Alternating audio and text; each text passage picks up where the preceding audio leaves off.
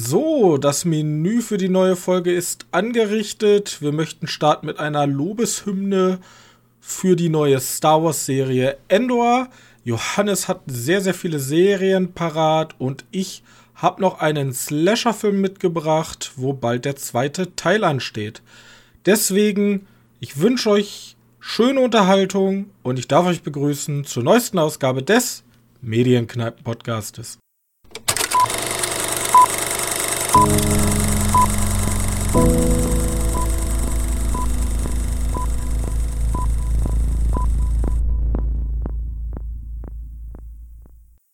Hallo und herzlich willkommen zur 160. Ausgabe unseres kleinen Filmpodcastes und ich habe wieder wen dabei, der eigentlich immer dabei ist, mein sehr geschätzter Mitpodcaster Johannes. Hallo. So. Und wir haben, ich würde einfach sagen, wir fangen direkt mit Andor an. Ja. Warum? Weil wir da schon mal ganz kurz drüber gesprochen haben und Andor jetzt letzte Woche oder diese Woche, ich weiß gar nicht. Letzte Woche. Letzte Woche lief die letzte Folge. Und das ist ja die erste von zwei Staffeln und wir können jetzt endlich mal eine, äh, einen Ausblick geben. Johannes. Ausblick kann ja schon fast eine komplette Review dazu führen. Wir, können, wir, wir, machen auch. Wir spoilern auch. Also ich, also ich spoilere jetzt nicht die Handlung. Es geht halt um Cassie Andor, der später in Walk One. Ich glaube Cassian, ne? Cassian? Ja, Cassian. Cassian. Cassian Andor, der wird später in Vogue One wichtig. Und das ist sozusagen seine Vorgeschichte, wie er sich der Rebellion anschließt. Ja, ich finde, das ist sogar eher eine ganze Vorgeschichte, wie eine Rebellion entsteht. Also, das ist ja schon so ein bisschen so bei, bei Rogue One, dass wir sehen, wie so eine Rebellion entsteht. Aber ganz ehrlich, da ist Intro und Rebellion ist da. Und hier sehen wir wirklich, wie, wie die Rebellion, also die komplette Rebellion, die dann im Star Wars Teil 4 wie ein Teil der Rebellion entsteht. Ja, genau, ein Teil. Es gibt ja noch die Extremisten. Ja, wir sehen ja, also ich fand es ja ganz, äh, ganz cool, weil wir sehen auch immer mal ähm, immer mal so andere Auswüchse der Rebellion. Hier mit, wie heißt der nochmal? Ähm, Guerrera, oder? Wen meinst du? Ja, genau, Und den. Ganz kurz drin. Den wir später dann in Teil 7 oder 8? Saw Guerrera, in welchem Teil kommt er nochmal vor? In Rogue One. In Rogue One, aber der kommt doch später auch in Teil 9 von Star Wars, Teil 8? Nee, nee, nee, der stirbt in Rogue One. Ist, stirbt der in Rogue One? Alter, für mich ist das so ein komplettes Mischmasch schon geworden. Nee, nee, der stirbt in Rogue One. Auf diesem der, Wüstenplaneten. Wo genau, den auf Jeddah. Das ist der Jedi-Planet. Ach, das ist der? Ja, genau. Ah, okay. Ja, dann habe ich nichts relativ, gesagt. Relativ durch in Rogue One, wo der irgendwie ständig so ein Beatmungsgerät dabei haben muss. Ich musste generell nochmal nachlesen, wo Cassian Endor dann schlussendlich stirbt. Auch in. Ja, weiß ich, aber wie er nochmal stirbt. Ich, hab, ich muss mir tatsächlich Rogue One nochmal angucken. Der ist ein bisschen gevanished. Oh, ich gucke den, guck den ziemlich häufig, Rogue One, weil ich den sehr gut finde. So, also Solo habe ich tatsächlich noch sehr gut in Erinnerung, aber Rogue One habe ich in guter Erinnerung, bloß ich habe die Story nicht mehr so 100% parat. Ich weiß natürlich, später gibt es die Schlacht um diese geheime Militärbasis und ich weiß auch, dass dann anscheinend Cassian Endor in dieser Schlacht stirbt, weil, bloß ich wusste nicht mehr, warum überhaupt da alle sterben. Das, ja, weil das, das ist der zweite Test sozusagen gewesen in genau. Rogue One. Ohne jetzt vieles bei Rogue One zu spoilern. Ähm, ja, wir haben ja gesagt, wir spoilern. Auf jeden Fall. Ja. Ähm, zurück zu Rogue One. Nein, zurück zu Endor. Und das, wir müssen ja auch mal, mal betonen, die Macher oder die, die, das sind ja auch die Macher von Rogue One gewesen. Genau. Der Regisseur nicht. Der ist ja so mein Favorite, der nur drei Filme gemacht hat und seit Jahren nichts mehr macht. Ähm, der ist da nicht dabei. Aber ich glaube, die Drehbuchautoren. Produzenten, Drehbuchautoren, genau, ja. die sind da alle noch mit drin.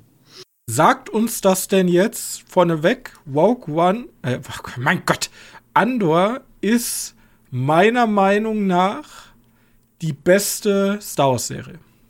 Ja, ich schließe mich da sogar mit an. Also, also ich musste Real. kurz in mich gehen, dachte, Clone Wars ist auch sehr cool, aber man muss natürlich sagen, Clone Wars ist auch eine Art Kinderserie. Und Clone Wars hat vor allem den großen Vorteil, dass sie weitaus mehr Staffeln schon hat, ne? Also die hat halt mehr, die hat halt mehr Fluff, aber, aber nicht jeder genau. Fluff ist auch gut. Man muss auch sagen, nicht jede Folge von Star Wars The Clone Wars ist halt gut. Ja, das stimmt schon. Aber als abgeschlossenes aber Gesamtwerk, erstmal jetzt die ersten Staffel, ist meiner Meinung nach Endor die beste Star Wars-Serie. Ja. Und jetzt drängt sich ja meine Frage auf. Ich möchte nur kurz sagen, hab ich gesagt, ich hab's gesagt, dass die gut wird. das stimmt. Ich habe ja extra mich ferngehalten von den ganzen Trailern. Ich wusste tatsächlich Rogue One gar nichts einzuordnen, vielleicht auch, weil ich hier Cassian Endor komplett verdrängt hatte einfach. Ja, ich, ich möchte einfach meine Vermutung war ja einfach, ja, Disney kann neue Charaktere, können die gut erzählen, weil, weil da kann man nicht so viel kaputt machen alte Charaktere, da kannst, da musst du dich immer an gewisse Gesetzgebung, sage ich jetzt mal so, also Gesetzgebung gibt es ja nicht wirklich, aber du musst dich daran halten, was die Fans an den Charakter halt denken. Und wenn du das brichst, dann brichst du halt auch irgendwie mit den Fans. Und da Endor ein Disney-Charakter ist, der auch noch relativ wenig Charakter hat, für den Zeitpunkt, also jetzt hat er relativ viel bekommen, über zwölf Folgen. Ähm, deswegen habe ich mir schon fast gedacht, dass du da ein bisschen mehr Spannung mit Außerdem finde ich es interessant, dass der, der relativ frei, frei drehen darf. Ich meine, wie, wie hart war die, die Serie in Star Wars-Verhältnisse? Also, ich muss ja sagen, wir haben ja schon mal kurz drüber geredet. Star Wars ist ja. Am Anfang war ich ja immer so, ja, Star Wars gehört halt nicht den Fans, sondern dem, also schlussendlich dem Regisseur. Aber ich finde, es gibt gewisse popkulturelle Sachen, die, die gehören schon lange halt nicht mehr nur dem Studio. So, ja. da, da hat sich so eine Bubble drum gebildet und dann mittlerweile bin ich sogar auch der Meinung, es gibt Serien, da muss man einfach sagen, gib den Fans das, was sie wollen und probier halt Neues. Dann auch losgelöst aus. Zum Beispiel Andor ist ja so eine leichte Loslösung. Mit neuen Charakteren kannst du auch was Neues machen. Aber besudel sozusagen nicht einfach für deine künstlerischen Freiraum bestehende Charaktere, die die Fans mittlerweile lieben gelernt haben. Genau. Und das. Ich, mein, ich, mein, ich wollte ich eigentlich nur sagen, dass äh, Wayne Johnson äh, im Alleingang Star Wars eigentlich erstmal das Genick gebrochen hat. Ja. Tatsächlich. Also ich glaube ich glaub nicht, dass er der Alleingang war, aber da hat er schon ziemlich viel dran zu tun gehabt. Mir kam es immer so vor, als wenn Ryan Johnson tatsächlich immer so allem seinen Stempel aufdrücken will. Und ich glaube, das war die perfekte Fehlbesetzung für eine Franchise, wo so viel Fanliebe hinter ist.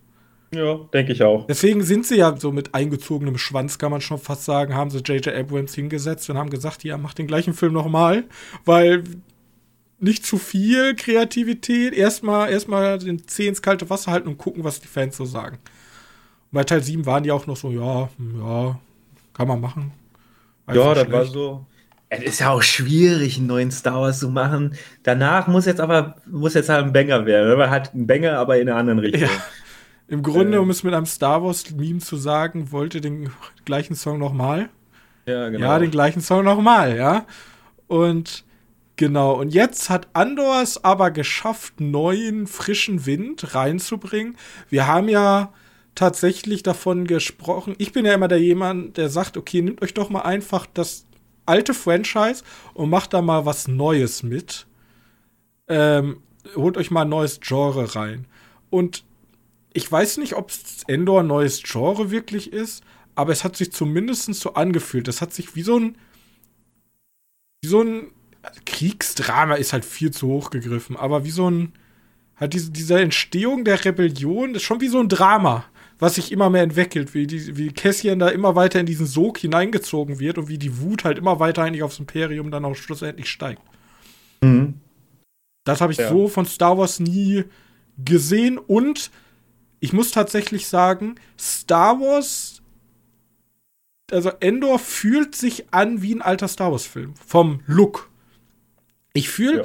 die neuen Teile fühlen sich irgendwie ein bisschen künstlich an. Das ist nicht mehr das Star Wars, wie ich es kannte, ist halt moderne Interpretation von Star Wars. Aber dieses Star Wars jetzt habe ich mich wirklich auch an die alten Filme, halt ist natürlich alles ein bisschen schärfer und alles neue Kameratechniken, was weiß ich, ja, bin ich nicht so tief drin. Aber es hat sich wie so ein alter Star Wars-Film angefühlt. Es hat sich wirklich wie früher angefühlt, Endor. Und das habe ich halt ewig nicht mehr gehabt als Star Wars-Fan. Ja. Ja, kann ich so unterschreiben. Ähm, mir tut's leid für Andor, also die Brettspielerei, weil wenn du jetzt Andor googelst, GG, dann ist da, da der Star Wars Dude und das Brettspiel ist relativ verschwunden, aber man muss Opfer bringen. Äh, kurz so nebenbei angemerkt. Ja, die äh, Leute beim Brettspiel Andor in der SEO-Optimierung denken sie, scheiße, scheiße. Wirklich. Wie können wir irgendwelche Keywords noch auf unsere, auf unser Brettspiel äh, marken? Keine Chance. Ja. Leider. Äh, nee, ich sag mal so, wir haben ja schon die ersten drei Folgen gesprochen, die waren ja auf Fen Phoenix. Äh, wie hieß der Planet? Ich, ist ja egal. Dann auf diesen komischen Ziegelstein-Planeten, der immer wieder wichtig wird. Ähm, ich, du glaubst nicht, wie happy ich, ich äh, happy, wie happy ich war, als man in der zweiten Folge endlich wieder mal meinen Stadtplaneten aus der äh, Prequel-Trilogie gesehen hat, also aus Coruscant. Äh, dass man da endlich mal wieder ein paar Bilder von gesehen hat, war ich mega happy. Auch wenn da natürlich relativ wenig passiert. Also im Verhältnis, da gibt es keine Schlachten, kein Krieg, weil ist ja logisch, da ist halt der, der wer ist halt, politisch wichtigste Punkt des Imperiums. Und da wird halt nur, da wird halt nur Politik gemacht. Aber sehr gut. Ja, ähm, also ja. Andor, Andor hat halt so eine ganz, ganz ähm, komische, so, so eine komische Art von, man ist so un, unaufgeregt, weil der halt nicht so hektisch ist. Da werden keine großen Fässer aufgemacht. Da wird jetzt nicht davon gesprochen, dass ähm, irgendwo riesiger Raum mit Schlacht um Horth oder Schlacht um Jar, ähm, Jarvin, wo dann schlussendlich der Todesstern, äh, der erste, kaputt geht. Ähm, sondern dieses, dieses, es fängt so an zu brodeln und man merkt, okay, dieses Imperium hat sich jetzt etabliert oder will sich immer weiter etablieren, aber die Leute haben halt einfach keinen Bock mehr drauf. Und diese Wut, die dann immer auch weiter steigt und dann schlussendlich auch im Staffelfinale dann anfängt sozusagen zu gipfeln. Und das Staffelfinale ist dann sozusagen der erste Planet, oder wir wissen nicht, also zumindest der erste Planet, den wir aktiv als Star Wars-Fans sehen, der richtig aufbegehrt, wo die Bevölkerung sich sozusagen gegen seine Besetzer ja. stellt. Und, und auch das hat geerdet, ne? Ja, und das, also das und die haben aber richtig so die Ästhetik auch aus realpolitischen Fällen rausgenommen.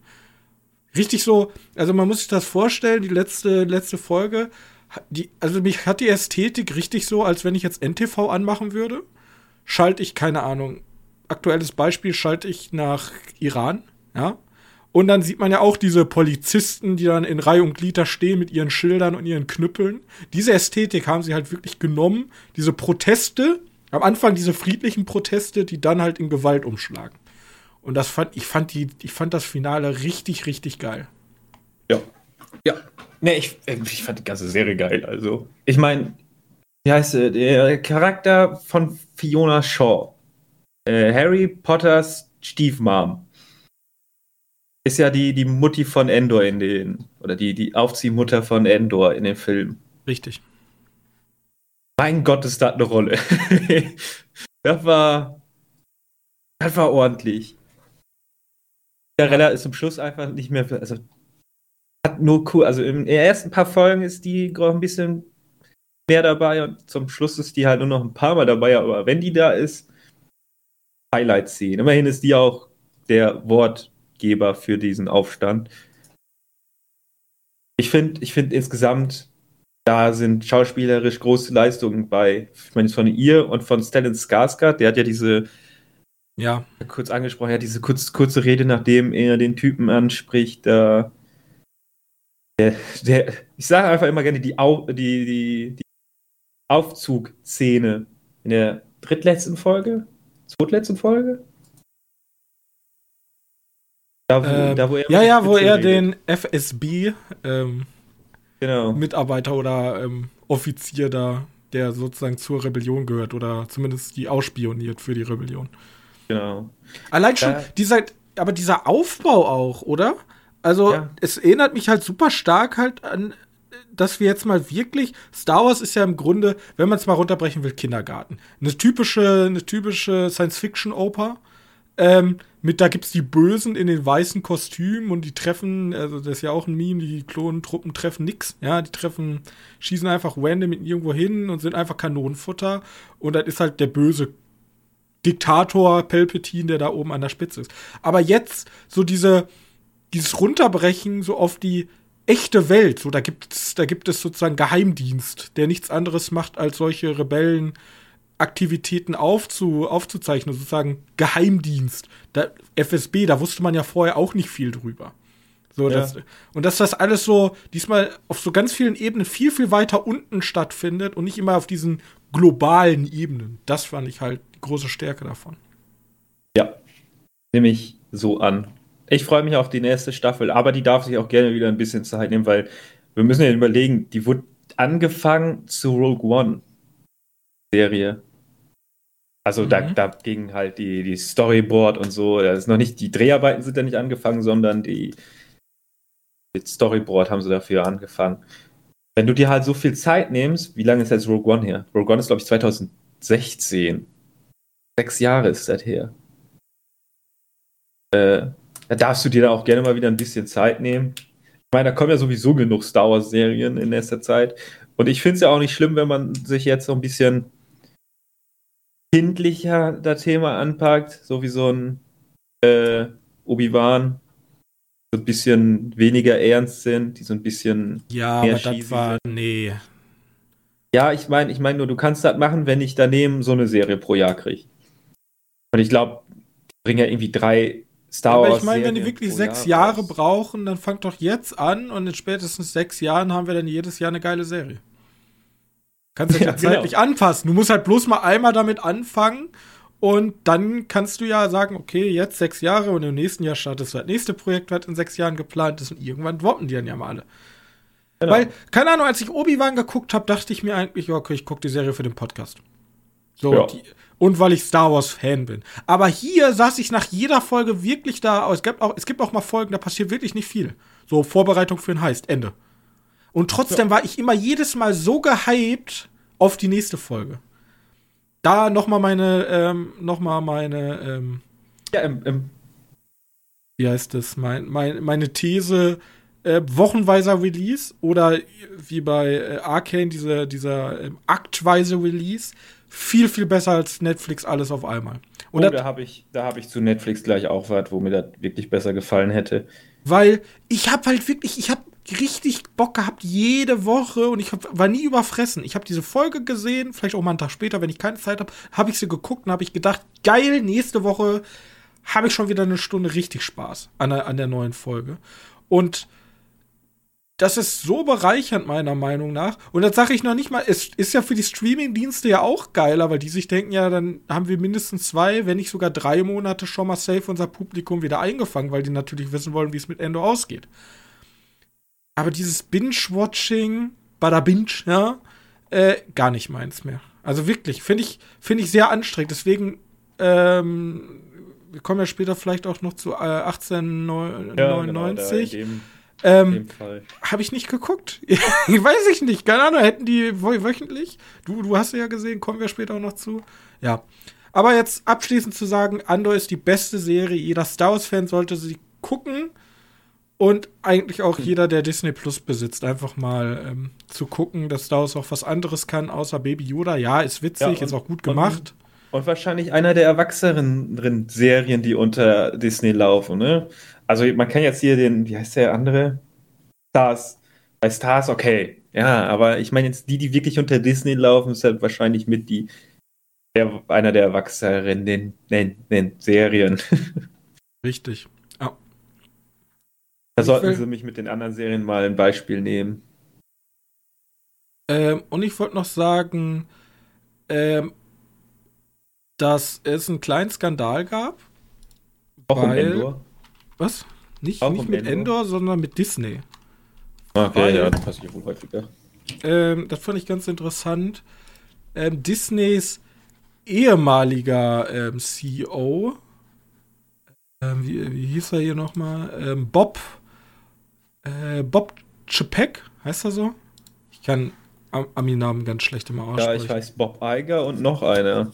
Bob Chapek war auf jeden Fall hier ähm, ähm, ehemaliger CEO von Disney.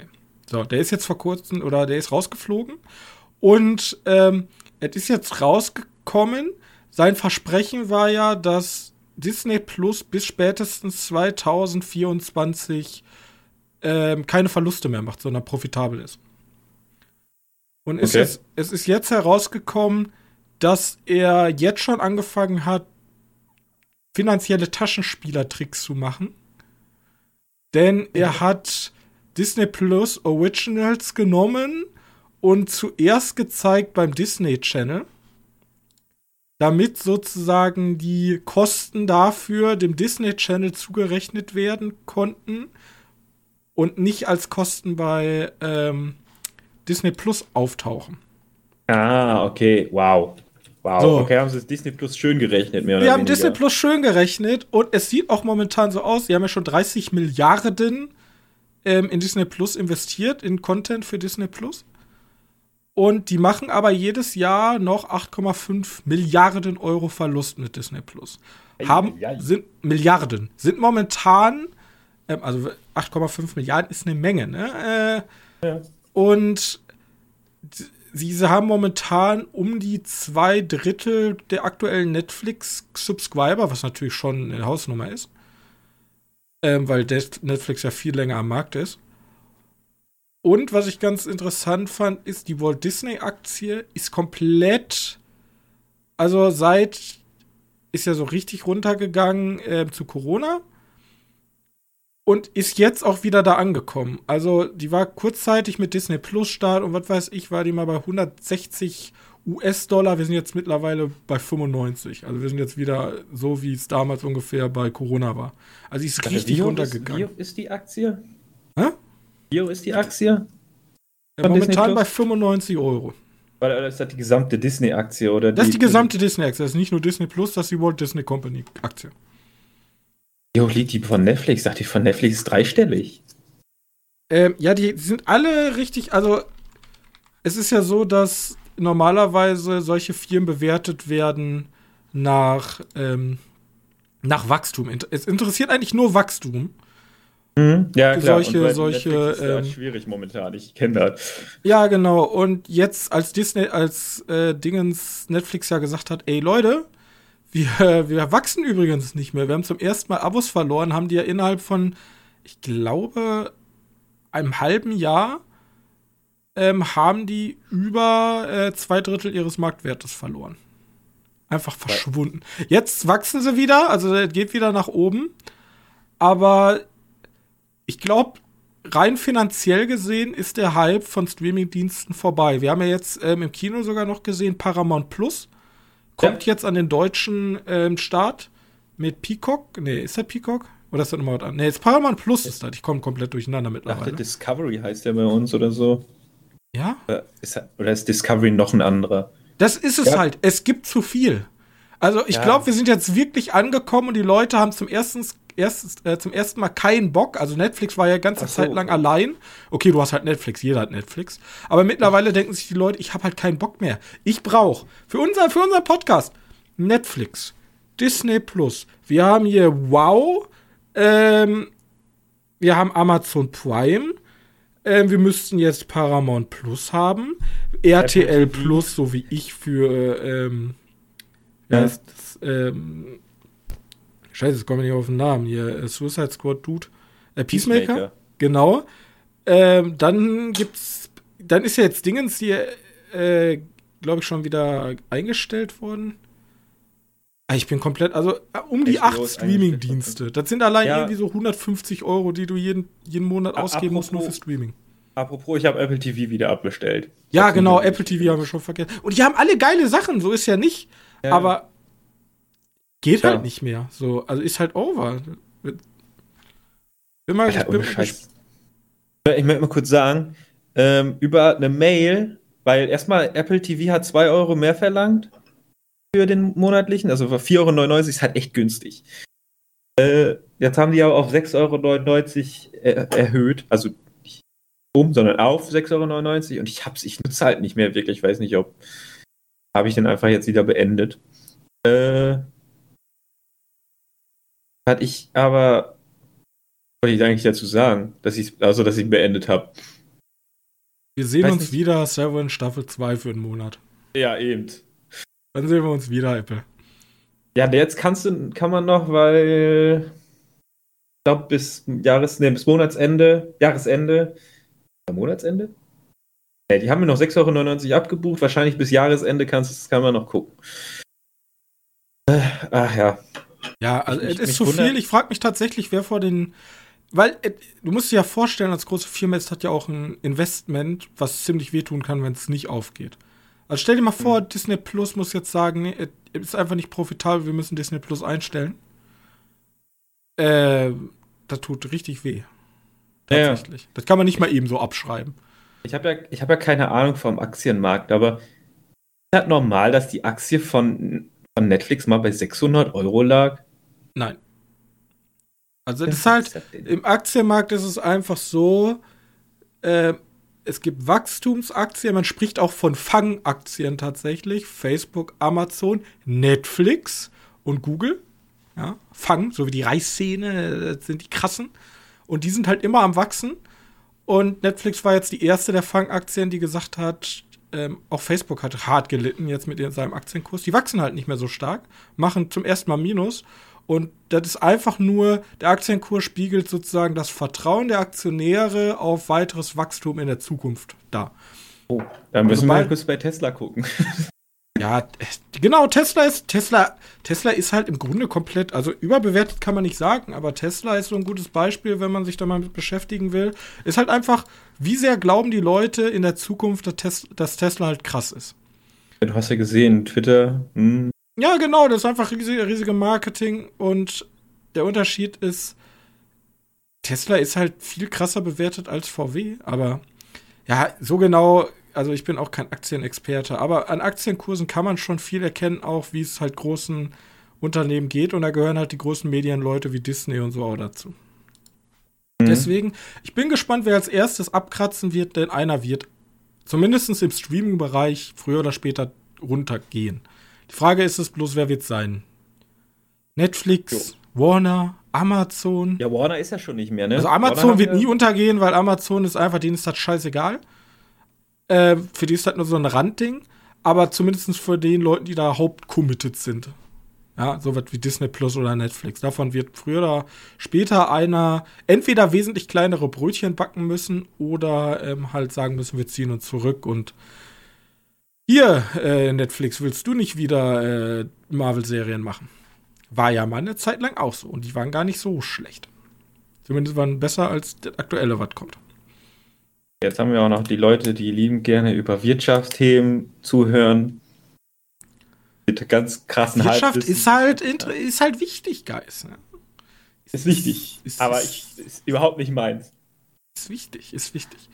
Gut, ähm, schließen wir einfach mal jetzt diesen kleinen Exkurs ab. Guckt euch Endor an und dann, ja, dann ist eigentlich nichts mehr Geiles auf Disney Plus. Könnt ihr auch deabonnieren dann. Ich glaube, ihr könnt hier. Ich habe jetzt mal geguckt, was sonst noch für Filme gibt. Äh, The Hill Has Eyes wollte ich noch gucken auf Disney Plus.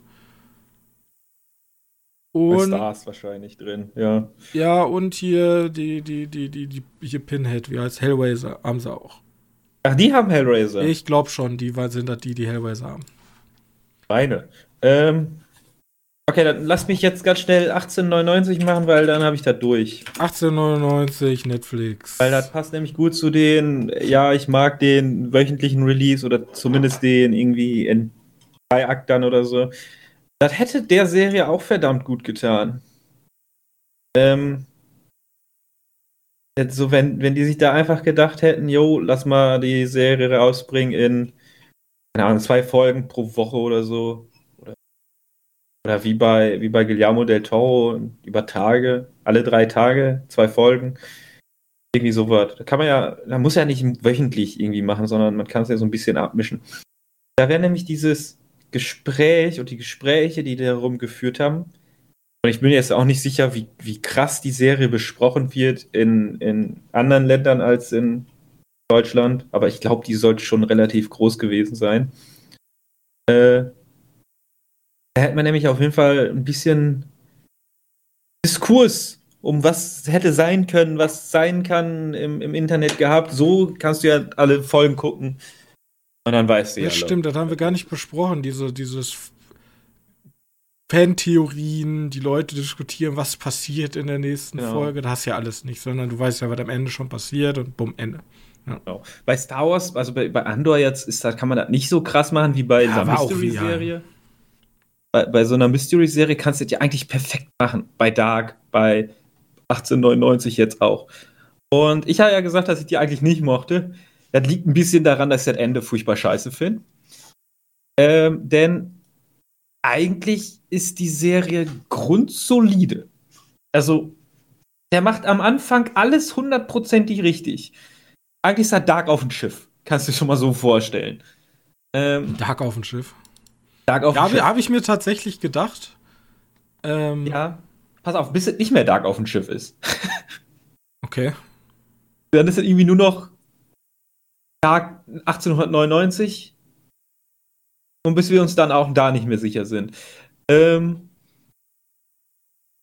ich sag mal kurz so, die hätten alles ein bisschen kleiner halten sollen oder länger kleiner halten sollen.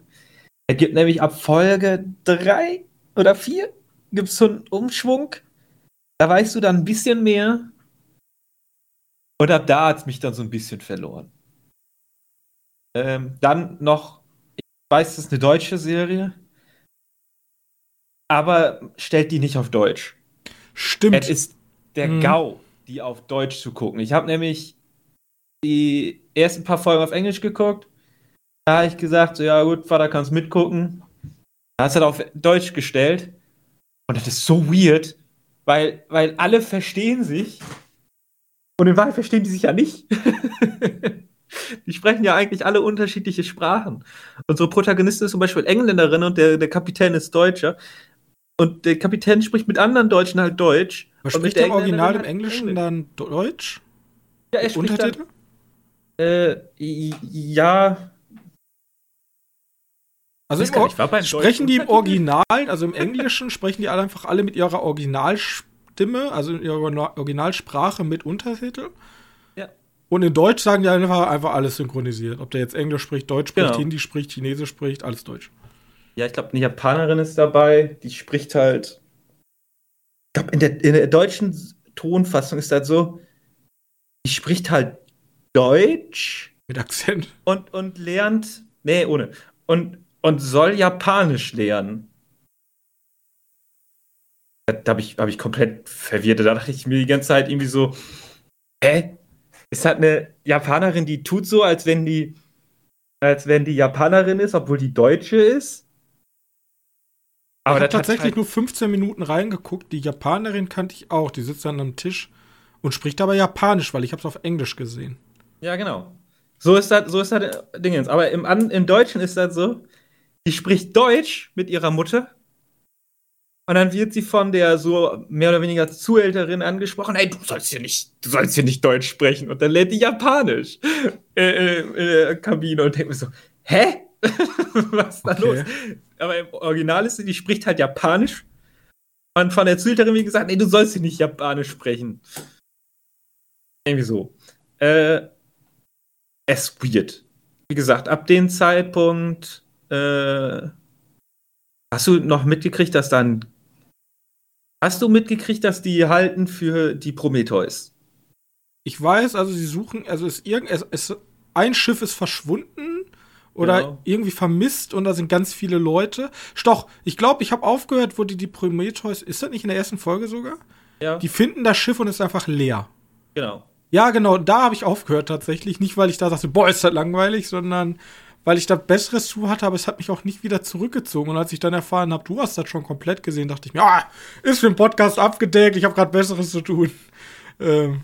Ja, pass auf, die erste Folge und, und, so sind auch alle richtig gut. Weil du hast da so eine gewisse Spannung, du hast da dieses, dieses Klassendenken mit da unten, die Unterschicht, sind so Dänen, glaube ich, waren das. Ähm, und die Oberschicht aus vielen verschiedenen Nationen.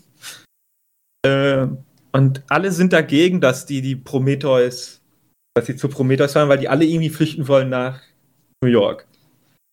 Äh, das Problem ist, der Captain geht halt diesen Notrufen nach und findet dann dieses komplett leere Schiff. Äh, und das ist natürlich ein bisschen seltsam, weil dieses Schiff soll schon vier Monate verschwunden sein. Und als sie dann das Schiff finden, ist halt keiner auf dem Schiff und dann fangen ganz viele Mysterium an und dann gibt es noch einen blinden Passagier, also nee, ein Passagier von der Prometheus, der überlebt hat, das ist ein kleiner Junge und der hat dabei die ganze Zeit so eine schwarze Pyramide. Deswegen gibt es überall. so ein Mystery Thriller irgendwie Ja, so was in die genau, Richtung. genau, genau. Weil er es fängt ja, glaube ich, auch an, dass unsere Protagonistin immer so Wahnvorstellungen hat. Irgendwas mit ihrem Vater, weiß ich, so fängt ja auch die Geschichte an. ja, genau. Ähm, Wie dass gesagt, glaubt, sie ist verrückt und die spricht ja immer im Spiegel zu sich. Ähm, Und das hat ja alles irgendwo seinen Sinn. Aber aber sagst du, ist, ist besser als Dark oder ich fand die erste Staffel von Dark ein bisschen cooler, weil kam mir so vor, als wenn die wussten, ja, wir haben noch eine zweite Staffel oder eine dritte Staffel von mir aus oder das war, war für mich ein bisschen runder, ein bisschen kleiner und hier ist das so, so machen die irgendwann die, den, die Klappe zu und da muss ziemlich viel passieren, damit die sagen können, ja, 1899 ist abgeschlossen. Aber ich glaube, die haben jetzt gesagt, die machen noch eine zweite Staffel. Äh, da bin ich mir jetzt gerade nicht so sicher. Also die haben noch Möglichkeiten weiterzudrehen, aber die können auch sagen, ja, ist abgeschlossen. Ist, äh, Und das finde ich ein bisschen schwierig, weil das fühlt sich so. Das ist leider für mich Komisch. typisch Netflix. Ich habe noch nie eine Netflix-Serie gesehen, die zum Ende mal wirklich sagt, so, also außer Arcane, Ende. Naja, Hier ist Schluss. Ist, Arcane, Arcane ist ja genau das Gegenteil. Das ist ja überhaupt kein Ende. Ja, aber es ist, es ist ein Finale und theoretisch kannst du da halt sagen, ist Ende. Theoretisch, also ist zwar unbefriedigend, also wa- was ist denn offenes Ende? Also theoretisch kannst du ja jede Serie, aber für mich ist dieses, dieses, ich finde es viel schlimmer, wenn da ein Ende kommt und dann so Ende, Fragezeichen, und dann kommt noch diese eine Szene, die so wieder alles aufmacht. Und ich, keine Ahnung, bei Arcane ist ja Rakete, Bumm, Ende. Genau. Das ist für mich wenigstens ein Ende-Ende für eine, für eine Serie. Aber, ja. Ich, diese Netflix-Enden, die sind immer dieses Ende, Fragezeichen. Ähm, ja, keine Ahnung. Hast du mitbekommen, Plagiatsvorwürfe? Hast du da was zu ja, finde ich lachhaft. Es Keine Ahnung, irg irgendeine Comic-Künstlerin aus Brasilien hat gesagt, die hat abgeschrieben oder so.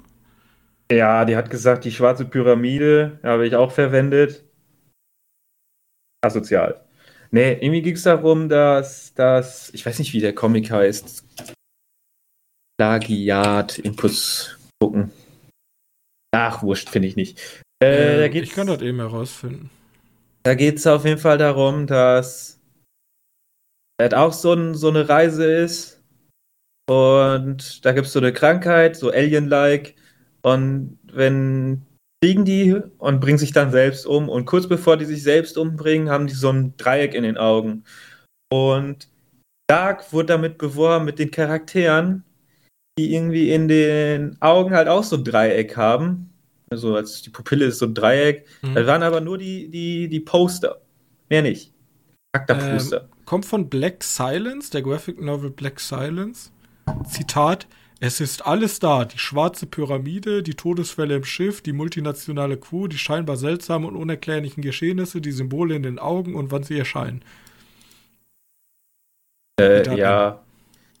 Also, erstens, diese, diese Symbole in den Augen kommen nicht. Gibt's nicht in der Serie. Äh, dann, ganz ehrlich, eine schwarze Pyramide. Willst du mich verarschen? Hast du abgeguckt bei World of Warcraft. Die haben auch schwarze Pyramiden geguckt, benutzt. Hey, Moment mal, die haben abgeguckt bei. Also, bei wen haben die abgeguckt? Wahrscheinlich bei Alien. Die haben auch sowas verwendet. Oder Anzeige bei ist raus. The Void. Die haben auch Pyramiden. Also ohne Scheiß. Ohne lächerlich zu machen, aber ich Nur habe im Kindergarten auch schon mal ein schwarzes Dreieck gemalt. Anzeige ist raus. Ja, nur Ägypter dürfen schwarze Pyramiden verwenden. Ja. Never ever gibt. Und die haben abgeguckt bei den Mayas. Nein. Ich Keine Ahnung. Äh, wie gesagt, schwarze Pyramiden, äh, schwierig. Äh, wichtig ist, also schön, jetzt hat die halt ein bisschen, äh, Multinationale Crew auf einem Schiff, tot auf Wow. dem Nil. ja, wirklich Alien, Alien, ja. selbst Prometheus. Übrigens, sie haben das andere Schiff Prometheus genannt. Titanic. Ja, wie gesagt, finde ich schwierig, aber natürlich haben die dann, könnten die so ein bisschen Werbung dafür kriegen, ist doch gut. Ja. ja Graphic Novel. Graphic Novel, Black Silence könnt ihr euch kaufen, brasilianische äh, Comiczeichnerin. Genau. Mary äh, Kecknen.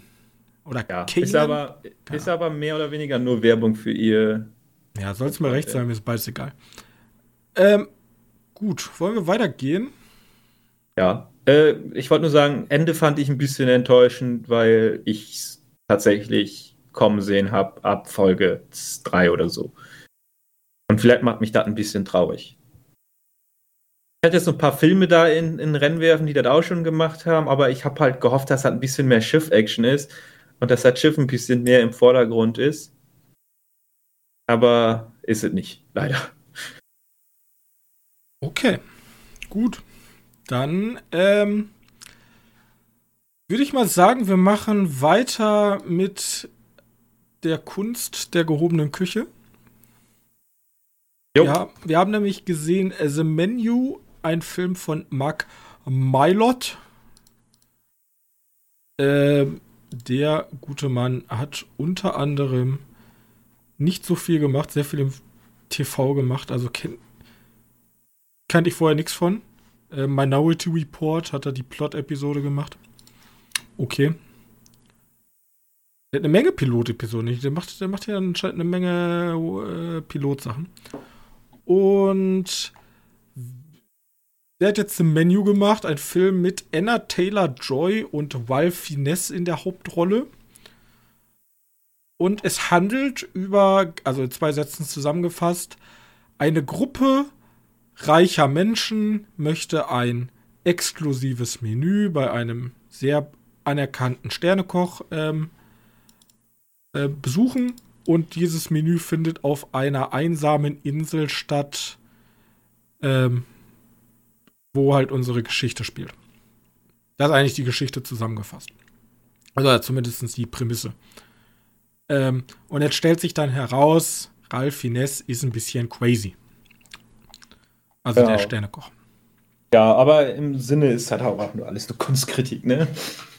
Ja, also, um mal, also ich, ich mochte The Menu eigentlich, weil es ist im Grunde, wenn ich das mit einem Film beschreiben soll, den wir schon mal ähm, besprochen haben, ist es eingeschlossene Gesellschaft, bisschen brutaler.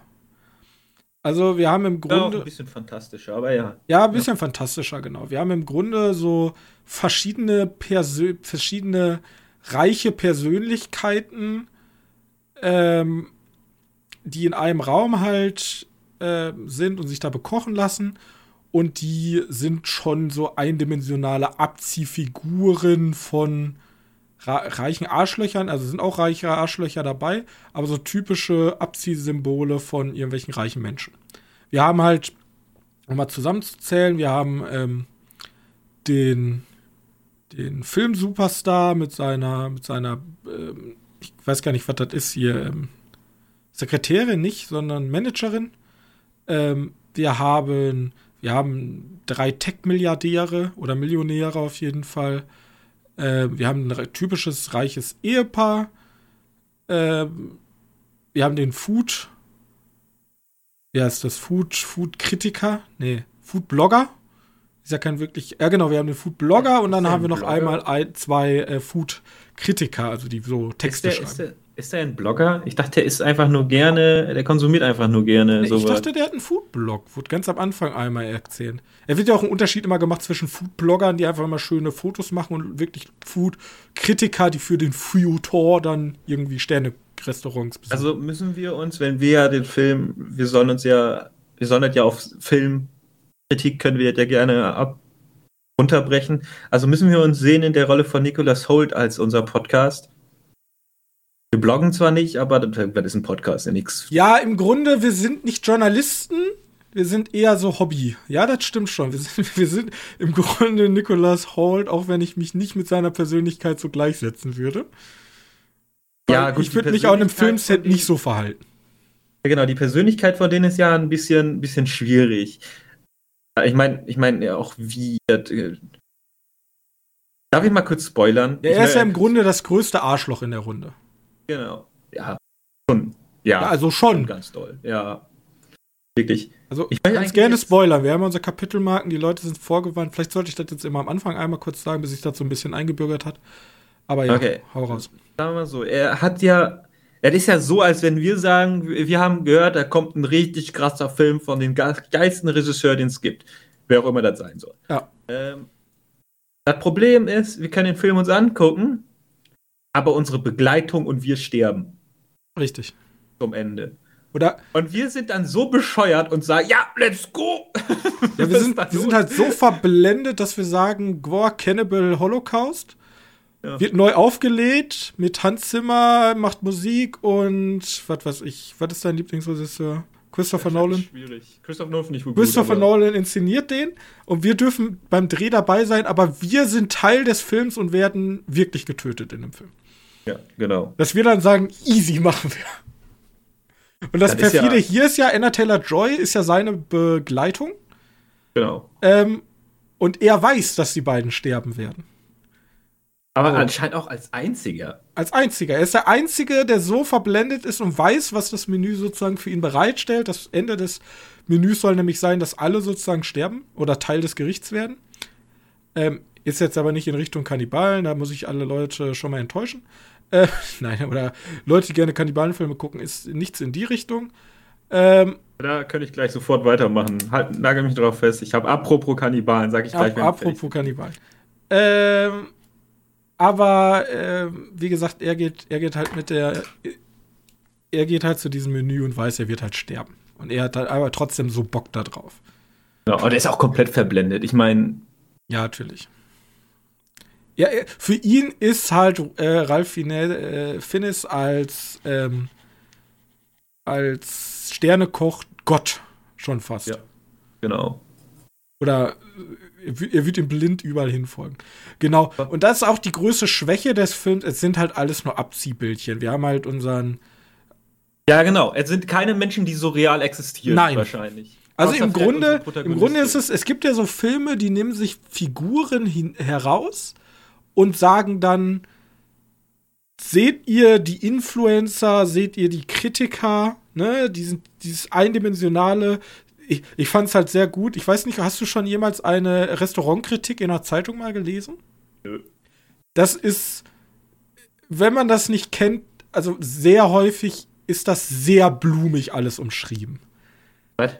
Ja, also dann wird da geschrieben, ja, der erste Gang schmeckte wie ein sonniger, sonniger Tag in den frühen Stunden auf einem Pferde, Pferderanch äh, wo der Klee gerade frisch sprießt oder was weiß ich. So in diese Richtung geht dann so die Beschreibung des Essens und du denkst dir als Normalsterblicher, what the actual fuck ist hier eigentlich los? Ähm, deswegen sind häufig solche, solche, äh, solche Kritiken über Essen auch in dem Feuilleton, also Essen wird mit Kunst gleichgesetzt. Okay. Und ich würde das eher belächeln, so eine Art das, zu schreiben. Also, das fangen die hier schon schön ein. Also, da ist ja diese eine Kunstkritikerin gespielt von Jeanette McTeer. Die macht ja genau das Gleiche. Und die fängt dann ja an, weil sie ja schon so viele Restaurants da durchsucht hat, fängt er an, an allem rumzukritteln. So. Ja, ja. Und irgendwelche Fachwörter dann rumzuwerfen. Dann ist ja, die Emulsion ist nicht richtig. Und dann kriegt sie halt immer wieder immer, immer mehr Emulsion, die nicht richtig geronnen ist. Ich weiß gar nicht. Ähm, Genau, und diese, die, oder die Tech-Millionäre, die Arschlöcher sind und die sind natürlich reich und wer bist du eigentlich? Weißt du überhaupt, mit wem du redest hier? Ich, ich frage mich ganz ehrlich, ich möchte am liebsten ja aufs ganze Kinopublikum. Immerhin ist das der einzige, einzige Ort, wo ich da am ehesten mit vergleichen könnte, weil ich nicht in Museen gehe und Kunst begutachte oder so ein Shit. Kann ich die Leute, alle, die da rumsitzen, auf gängige, gängige Kinozuschauer runterbrechen oder auf halt extravagante Kino, weil muss ja eher mit dem Dingens vergleichen. Also ähm, das kann man bestimmt.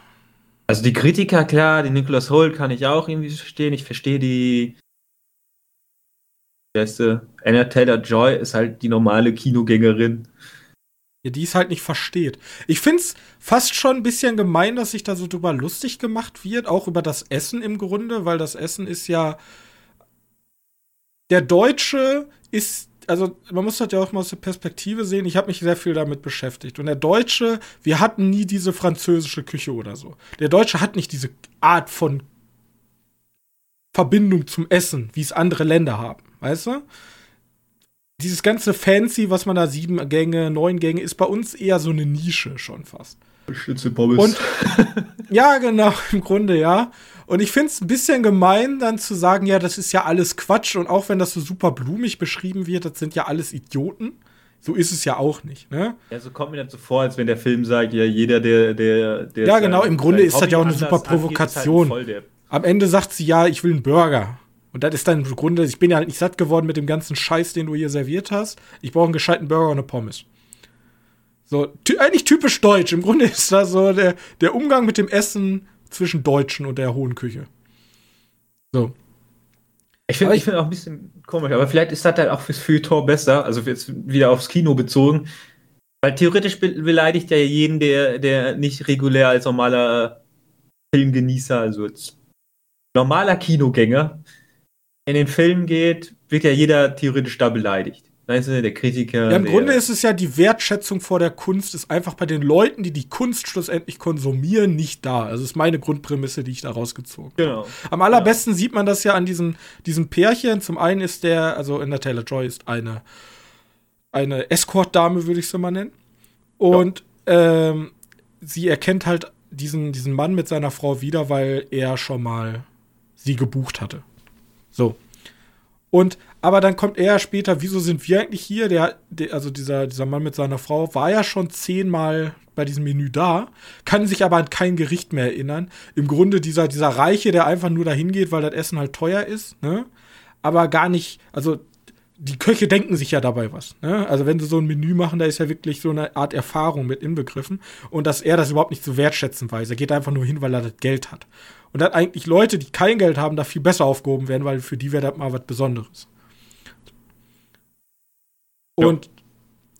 das, also da, da wird halt ganz viel mitgespielt mit diesen, diese ganzen reichen Fatzken verstehen eigentlich gar nicht, wofür gutes Essen da ist. Punkt. Und deswegen, und dann ist dieser, dieser Umkehrschluss, den kann ich halt nicht mitgehen, deswegen sterbt die jetzt alle. Und ich kann auch verstehen, es gibt tatsächlich Leute, die hassen solche Art von Filmen, weil das halt zu plakative Beispiele sind. Die Figuren sind ja komplett eindimensional. Außer vielleicht eine Anna Taylor Joy oder so. Ja, aber das, ich glaube, ist ja wichtig, dass die hier eindimensional sind. Ja, aber im Grunde ist es ja ein Sprachrohr für den, für den Regisseur selber. Ja, ja, dass klar. er sagen kann, seine Botschaft übermitteln kann. Und ich kann auch verstehen, dass man das nicht mag. Ich fand den Film aber an sich gut gemacht. Ich fand die ganze Ästhetik enorm geil, von, von dem Haus bis zu den Gerichten. Es wird extra ja sogar noch Chef's Table referenziert in dem Film. Das ist eine, hab ich ja schon mal hier zwei, dreimal empfohlen, ja. Guckt euch Chef's Table auf Netflix an, ist eine Dokumentation über Sterneköche. Also jede Folge handelt von einem Sternekoch und die erzählen dann sozusagen über warum sie was gemacht haben, wie sie aufgewachsen sind, wie sie zum Sternekoch geworden sind, bla bla bla. Und dann dazwischen wird immer so sehr fancy das Essen ähm, gefilmt und präsentiert. Und das ist hier wirklich eins zu eins so rüber, über, äh, übernommen worden. Die ganze Inszenierung, äh, wie das Essen präsentiert wird, ist halt eins zu eins so auch bei Chef's Table zu sehen. Und das fand ich halt enorm cool. Also auch dieses, dieses Ambiente und was sie sich dabei gedacht haben und auch irgendwie dieses, diese, diese Inszenierung dieser ähm, Küche, ja, also wenn dann Ralf, ähm, also Heinz, wenn Finesse, keine Ahnung. Finesse, ich der Nachname ist auch ein äh, Finnes. Voldemort. Wenn der dann mal, wenn der dann so klatscht und alle so sagen, ja, Chef, das, das hat schon ein gewisses Etwas. Also dieses Setting ist schon enorm cool. Die Geschichte dann meiner Meinung nach ein bisschen zu flach und zu eindimensional. Aber insgesamt ein stabiler Film, würde ich sagen. So, Vielleicht hat mich der auch bloß so begeistert, weil ich mich schon ein bisschen für Kunst und auch für gutes, also für so Sterneküche interessiere. Auch wenn ich tatsächlich, ja, Kritik auch des Films, einfach zu arm bin, den zu konsumieren, weil ich kann mir nicht mal eben für 200 Euro als Student ähm, ein Menü kaufen. Das ist bisschen teuer. Ja. Und dann gibt es natürlich Leute, die sagen, ich will das auch gar nicht. Brauche ich auch nicht. Ist da, so hoch ist meine Wertschätzung für Essen halt nicht. Ich nehme den Burger. Ja, genau. Ähm, Aber ich finde es dann immer frech, dass man sich dann über die Leute lustig macht, die das gerne möchten, so, weißt du? Das ist theoretisch, im Grunde spricht man auch immer, die Reichen machen sich über die Armen lustig, wie ungebildet und einfach die Leute sind. Aber das gibt's ja auch in die andere Richtung, dass sich die, die, oder was heißt die Armen oder die Mittelschicht und Unterschicht sagt zu sagen, diese Fatzken mit ihren tollen Gerichten, ähm, das sind ja alles Idioten, ja. Ich, ich esse lieber mein Steak ohne Pommes dabei. Ja, ist ja auch schön, aber immer dieses Auslachen der anderen Seite, das finde ich immer ganz interessant. Nichts geht über eine Pommes. Apropos und dann gibt es so Leute wie ich, die ähm, zwischen beiden Welten leben. Ich mag beides. Apropos Kannibalismus. Kannibalismus. Ja, das ist so eine richtige. Wenn ihr jetzt, wenn ihr, wenn ihr hungrig diesen Podcast hört, werdet ihr danach noch mehr Hunger haben, vor allem wenn ich über Yellow Jackets jetzt spreche. Ähm, ich habe, ja, ja, wow. Now. Wow, now. Ähm, und da gibt es die schöne Serie Yellow Jackets. Da geht es über eine Highschool-Fußballmannschaft in den Staaten.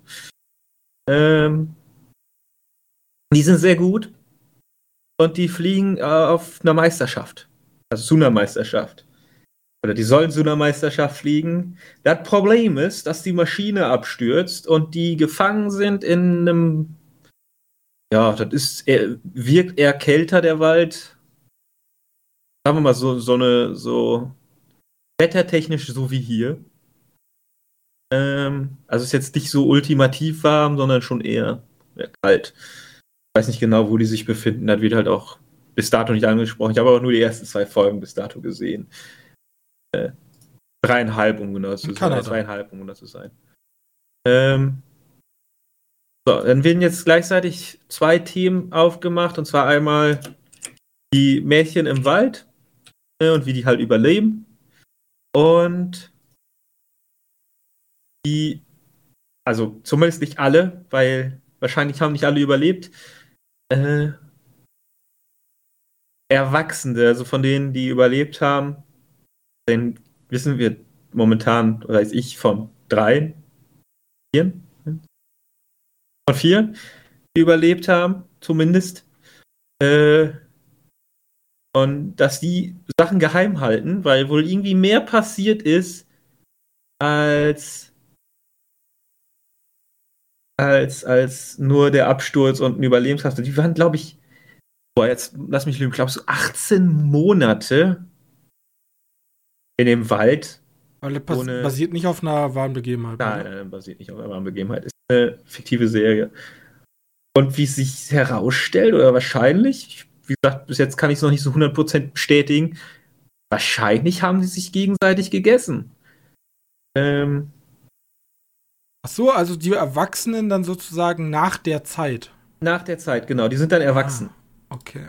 Äh, und die sprechen natürlich nicht darüber, was da passiert ist. Aber die Erwachsenen bekommen jetzt Briefkarten, auf denen so ein komisches Symbol ist. Und das Symbol hat wohl irgendwie eine Verbindung damit, dass jemand weiß, was die Mädchen gemacht haben im Wald. Äh, und jetzt wollen die halt die, die, die erwachsenen Frauen herausfinden, wer, wer weiß, wer, oder wer, wer halt sozusagen der Spitzel ist und die jetzt zusammen wiederbringt. Denn dieses Zeichen ist wohl, ja, das sieht ein bisschen so aus, als wenn da ein bisschen mehr ist als einfach nur Kannibalismus. Also einfach nur Kannibalismus. Ne? Äh, ein bisschen Kannibalismus, da müssen wir schon. Also im Grunde dieses typische Motiv, was im kanadischen Wald äh, ist, bleibt auch im kanadischen Wald. Ne? Ja, genau so. Er ist so ein bisschen eher der Fliegen-like. Äh, nur halt mit Mädchen. Was mich natürlich interessieren würde, weil ich vor kurzem eine Naturdoku über Amerika gesehen habe, wo der Yellow Jacket auch vorkam, ist ja die Wespe, die, genau. die amerikanische Wespe. Hat, hat die, nicht, also ich weiß jetzt nicht, ob die, ob die Je Yellow Jackets heißen, weil die von ihren, also das ist ja eine amerikanische äh, Schule und das ist ja ein amerikanisches Team. die haben auf ihren Jacken halt diese Wespe abgedruckt als Maskottchen. Ach so, also sind glaub, einfach die. Ah, das sind einfach dann Jello Jackets. Gibt's ja auch die, keine Ahnung. Ja, so heißt die, so heißt die Gruppe wahrscheinlich. Vielleicht. Auf dem Cover ist auf jeden Fall eine, die eine Wespe an der Wagge hängen hat. Kann auch sein, dass sie noch relevant wären. Oder vielleicht ist das nachher einfach so ein Zeichen dafür, haha, guck mal, eine stirbt durch Wespen und die sind ja die Yellow Jackets, haha. Übrigens extrem brutal. Die wirklich extrem unangenehm zu gucken. Die, Ja. das ist schon, schon, eine, schon eine harte Härte. Die war aber tatsächlich auch auf meiner Liste schon. Gibst du denn eine Empfehlung raus? Kann ich mich da drauf stürzen? äh, stand zweieinhalb Folgen. Sagen wir mal so, ich, ich habe irgendwie immer das, das, also die, springt ziemlich gut, weil meistens das so, du, die eine Zeitlinie trägt so ein bisschen die andere Zeitlinie. Also wenn, wenn du den Wald siehst, wo ja tatsächlich relativ viel passiert, vor allem am Anfang, ne, gibt es einen Absturz und dann sammeln sich erstmal die Überlebenden und die Toten müssen auch irgendwie und wer überlebt und wie wer überlebt, ist ja auch noch eine Sache. Ne? Mhm. Äh, das trägt so ein bisschen das, was danach passiert. Also zweite, es gibt halt diesen Stand 1996 spielt der erste, glaube ich, und 2021. Und das, was 2021 passiert, wird ein bisschen getragen von dem, was 1996 passiert ist. Aber dieser Schnitt, dass da irgend so ein Spitzel ist und der weiß ein bisschen mehr und da jetzt herauszufinden, ist halt auch interessant und ich habe das Gefühl, dass die tragen sich nachher so ein bisschen gegenseitig. Ähm, zum Beispiel geht es ja auch um die Beziehung zwischen, zwischen der Protagonistin und ihrem Mann. Jetzt nicht so das Interessanteste, finde ich. Aber vielleicht ist das ja noch relevant. Ähm, Okay. Das einzige, was ich glaube, ist, die ist noch nicht abgeschlossen. Ich glaube, wir sie haben Open End. Äh. But yes. Hört sich sehr spannend an. Also, guckt euch äh, Jello Jackets an. Ja, vor allem ist auch noch interessant, wer halt stirbt und wer halt überlebt von den, von den Mädchen, weil es gibt schon Probleme bei denen. Ähm, ja, kann, kann man sich auf jeden Fall angucken. Gut, ähm, da bin ich ja dran. Nochmal. Mhm. Ich habe mir nämlich in weiser Voraussicht einen Horrorfilm angeguckt. Dieser Horrorfilm hatte ein Budget von 35.000. Cube, keine Ahnung. 35, was? Cube. Nein. Und ist tatsächlich eigentlich aus einem ähm, aus einem Studenten, also ein Kurzfilmprojekt entstanden. Und der zweite Film kommt bald raus, hatte ist tatsächlich über via GoGo, das äh, Indiegogo, das ist so eine Crowdfunding-Plattform, ähm, finanziert worden. Ähm, und hat, glaube ich, Der kommt bald raus, dann kann es ja nicht Blair Witch Project sein. Auch nicht teuer. Der hatte, der, der ist auch über, also die, die, die haben so ein, die wollten 50.000 ähm, Euro haben. Jetzt muss ich hier eben nebenbei mal kurz gucken, ob ich die, ob ich die Seite noch finde, ob die noch, ja, ja, die ist noch online. Ich gucke mal eben ganz kurz rein, wie viel sei jetzt eigentlich, ah, scheiße, natürlich ist, da, oh, äh, muss ich mal eben kurz gucken, 206 Ah, die haben für mich sogar einen Euro umgerechnet, das ist aber nett. Äh, 206.000 Euro haben sie eingenommen, 430 Prozent, ähm, also über 430 Prozent ihres eigentlichen Goals. Und über den Film, den ich heute sprechen will, ist nämlich Terrifier. Wusste nämlich gar nicht, die wurde von, ähm, von der Community finanziert, der Film. Ja, der zweite auch? Der zweite auch. Das sind 206.000 Euro ist das Budget. Ähm, ja. Okay, kannst du mir erzählen, wie du fandst? Ich habe mir Ich nämlich Terrifier, ich habe mir gekauft für 2,99, wenn du auch noch mal gucken willst. Ich habe ihn. Den relativ unangenehm. Er er ist auch sehr unangenehm. Ich habe die deutsche Schnittfassung gesehen. Da fehlen eine Minute 47 Bildmaterial. Ich weiß auch genau an welchen Teilen.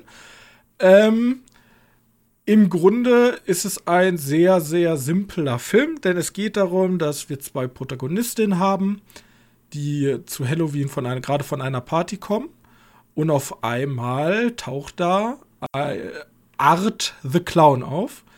Ein, jetzt stellt man sich vielleicht direkt, wenn, wenn ich an Horrorclown denkt, denkt jeder an Stephen Kings S. Sofort. Mhm. Aber ihr müsst euch mehr so einen expressionistischen französischen Clown vorstellen. Also wenn ihr so an so einen ähm, Stephen King Clown denkt, ist der ja viel rot, rote Nase und so. Aber diese ja, französischen. Was? Der schwarz-weiß, der Typ. Der ja, richtig, der schwarz-weiß. Der, also das kennt man noch aus alten Mickey Maus ähm, vielleicht. Da gab es auch mal diese Clowns. Ähm, die haben halt einfach nur schwarz-weißes Make-up. Genau.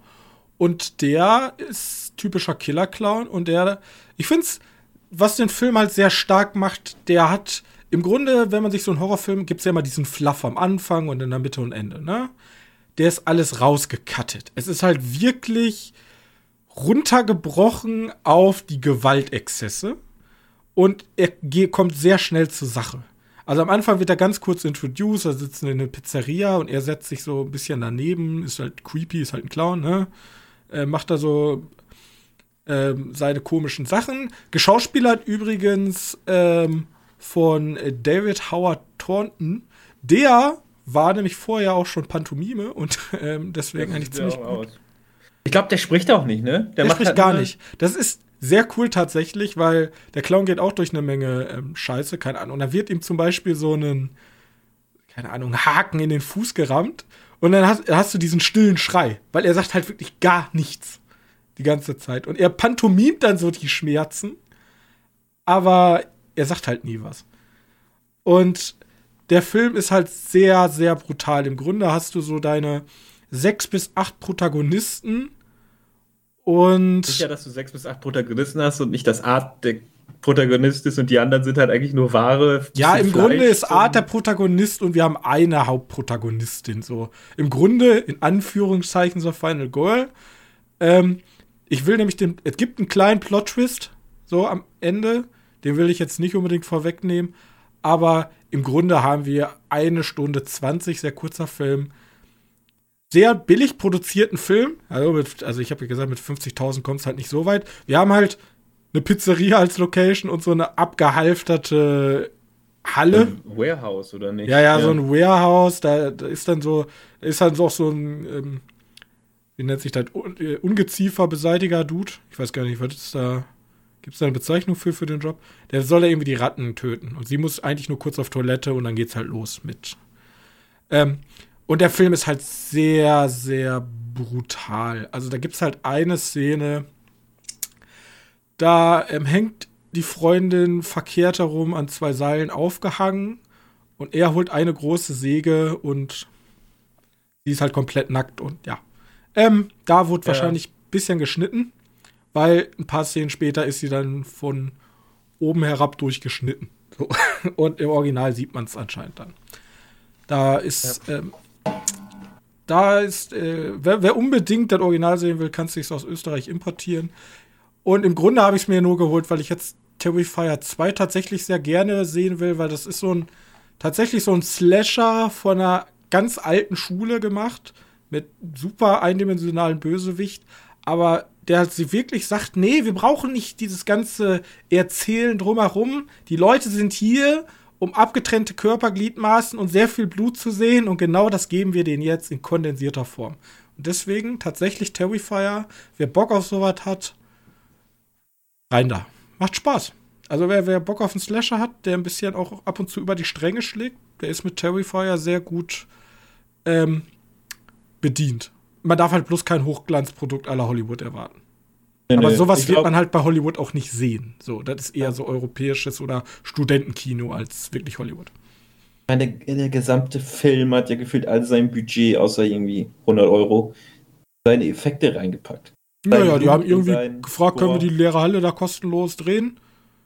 Dann ein bisschen ja. weiß-schwarzes Make-up gekauft, ein, zwei schlechte äh, Halloween-Kostüme für die Protagonisten. Genau, und, und, und, und, die Schauspieler kriegen eine Pizza.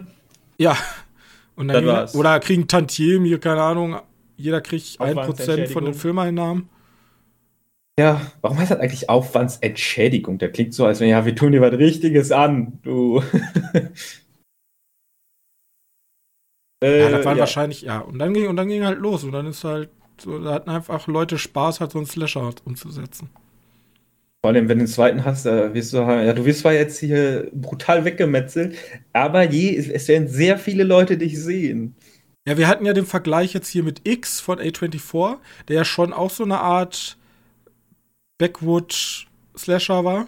Ja, aber der wollte ja auch, der muss ja auch nicht so brutal sein. Der war erstens nicht so brutal, aber dafür hast du da halt mehr dieses Artsy und schöne Kamerafahrten und auch weirde Kamerafahrten. Das hast du halt hier überhaupt gar nicht. So, das ist halt sehr, ne, das sieht man schon. Aber deswegen bin ich gespannt, wie Terrifier 2 ist. Ich habe dir den Trailer da geschickt, du hast es ja schon gesehen. Ähm, ist wieder alles Geld in diese Effekte gegangen für die Kills. Ja. Und das andere sieht halt alles sehr, sehr billig aus. Aber vielleicht ist das ja auch cool und das ist ja auch zum ersten Mal, dass der ähm, ins Deutsch, äh, dass er ins Kino, glaube ich, kommt. Ich glaube, der erste lief nicht im Kino. Der war Kann directed, ich vorstellen. directed to DVD. Was ich mich bloß frage, ist, ob der in Deutschland geschnitten ist. Also, der zweite Film muss ja immer alles ein bisschen mehr machen als der erste Film, also muss er ein bisschen brutaler sein als der erste Film. Ja, dann wird er wahrscheinlich geschnitten sein. Wobei, Deutschland ist ja auch ein bisschen lascher geworden mit der, aber nee, wird trotzdem geschnitten sein. Ähm, ich glaube, ich, ich kenne den kurz, Anfang. Ähm, ich kann ja ganz kurz mal äh, gucken, ob der sich, geschnitten ist bei Schnittbericht. Wird sich, wird, sich der, wird sich über den Clown am Anfang lustig gemacht von so zwei ja, natürlich. Also er sitzt dann da in ja, der Pizzeria und dann sagen die, ja, guck dir den Freak an. Ähm, es geht, die, die einzige Protagoniste, also die, die Hauptprotagonistin sagt natürlich, der ist schon creepy, lass mal lieber gehen. Und alle anderen sind eher so, ha, ha, ha, ist ja nur der Clown. Und einfach nur so ein Idiot. Und dann, ja. Jo. Ist er doch ziemlich, ist, äh, uncut. Okay. Bin ich gespannt. Deutschland. Ich glaube, die Leute bei FSK, die haben auch keinen Bock mehr. nee, die sagen einfach, komm. Solange jetzt wirklich nichts mit Kindern oder so oder wirklich was ganz schlimm ist, dann ist in Ordnung. Nichts mit Kindern. Yellow Jackets. No. Hm. Ja, ich weiß gar nicht. Zum Beispiel Funny Game, war der geschnitten? Weiß ich nicht. Möglich. Glaube schon. Ähm, Ja, ja, gut. Ich weiß, okay. äh, ganz kurz nur, der neue dauert, glaube ich, schon wieder zwei Stunden irgendwas. Ich glaube, das wird ihm das Genick brechen. Ich, ich glaube, der ist zu lang. Das kann ich jetzt. Ich habe den Film noch nicht gesehen, aber ich fand den ersten Teil einfach so toll, weil der so kurz war. So eine kurzweilige Erf Erfahrung. Eine Stunde 20 könnte schon fast so in diesen Bereich Kurzfilm kommen. Ähm, und der neue soll halt wieder lang sein. Und da denke ich mir schon, ah, das ist, glaube ich, zu viel wieder drauf. Okay, kann noch, ich habe noch was angefangen, was ich noch ganz schnell einfach nur erzählen möchte. Hau raus. Wir haben können ein bisschen länger machen. Wir haben letzte, Jahr kein, letzte Woche keinen gehabt. Naja, ich habe da auch nicht so viel zu erzählen, ist das Problem, weil bis dato ist auch noch nicht so viel passiert, weil ich erzählen kann. Ich habe auch noch nicht so viel gesehen davon. Und zwar Prinz der Drachen Staffel 4. Ich weiß nicht, du hast, glaube ich, Staffel 3 nicht mal geguckt. Richtig. Staffel 3 hat ein Ende. Okay. Keine Ahnung, warum die hat jetzt wieder. Ja, die hatten den. Der Bösewicht war besiegt. Mhm. Dann mache ich mir jetzt ja schon ähm, Sorgen, weil das ist eigentlich nie gut. Nee, dachte ich auch. Jetzt machen die so einen zwei Jahres, zwei, drei Jahressprung. Alle sind ein bisschen erwachsener geworden. Ähm, zwei Jahre Sprung, zwei Jahre Sprung, genau. Alle sind ein bisschen erwachsener geworden und und jetzt passiert erstmal wenig außer dass der, der Schurke aus dem ersten, ersten Teil wiederbelebt wird. Okay. Und das ist eigentlich schon fast alles, was in den ersten drei Folgen passiert. Und danach ist halt nur Kindergarten. Die Drachen werden, also die Drachen sind ja da die Guten. Die Drachen werden überfallen von denen, der wiederbelebt wurde. Und das ist ein Problem für die Welt der Menschen und Drachen, weil die sind ja jetzt freundschaftlich zusammen und nicht mehr, mehr verfeindet. Äh, deswegen gehen die jetzt auf, deswegen ist jetzt deren Auftrag, äh, das zu verhindern. Also diesen, diesen Speer, den die Findest da raus. denn nötig? Bis jetzt ist er relativ nichtssagend. Ja, Weil, gut, dass die, so ein, dass die Charaktere so ein Makeover bekommen haben, dass sie so ein bisschen erwachsener geworden sind. Ähm, das einzig Interessante an dieser, an dieser Serie ist, dass der Antagonist oder die Antagonistin ist halt eigentlich nett. Also die war in der ersten Staffel war der eine von den Guten, hat sich immer von den Guten, so in so einfach gesprochen, hat sich über die zwei Folgen, zwei Staffeln gewandelt und ist jetzt halt einfach der Antagon die Antagonistin. Hat aber immer noch so gut menschliche Züge. also es ist nicht so dieser eindimensionale Bösewicht, der ist einfach nur böse. Nee, de, nee, nee, nee. Das ist die Tochter von dem Schurken, sozusagen, von den Oberschurken. Und die hat ihn natürlich jetzt wiederbelebt. Und geht jetzt halt voll schurkische Machenschaften nach, aber aus gutem Grund. Und das ist vielleicht. Das Interessante ist vielleicht, wenn unsere Protagonisten, die ja die kennen, also irgendwie die Kindheitsfreunde und so ein Shit, äh, oder auch von einem, der die Schwester sogar, äh, wenn die jetzt mal aufeinandertreffen, was das bedeutet. Das könnte interessant sein. Gut, Ja, hört sich doch ganz nett an. Ja, also ich sag mal, Potenzial ist auf jeden Fall da, daraus eine gute, gute, äh, gute Serie zu machen. Äh, bis jetzt geht mir aber ein bisschen dieser Kindergarten ein bisschen auf den Es kommt ja jetzt, glaube ich, auch, äh, wenn wir schon über diese, diese Zeichentrick-Sachen reden, es kommt jetzt ja auch noch ähm, nicht Dragon Age? Ist das Dragon Age? Doch, Dragon Age Ja, kommt, Dragon ja. Age kommt auch was. Ist ja, also irgendwie Netflix hat ja richtig Bock, alte Videospielmarken da. Ja, aber so Castlevania, Dota, Dragon Age. Ähm, bin ich gespannt. Ich warte immer noch auf diesen komischen äh, griechischen Anime. Stimmt, den gab's ja auch. Ja, ja, das Ah. ist der, ob der irgendwann mal wiederkommt oder ich glaube, der hat kaum Leute geguckt. Also es ist so speziell gewesen. Der ist aber nicht zu Ende. Ja, weiß ich. Der da, der ist open. Da ist noch nichts passiert. Und ganz kurz, äh, ähm, bevor wir den Sack zumachen, kann ich ganz kurz einen ähm, Ausblick geben. Äh, Rick and Morty Mhm. ist ja mittlerweile schon sehr viele Staffeln raus. Und jeder Ja. wird ja jetzt mittlerweile für sich eingeschätzt haben, ob er es mag oder nicht.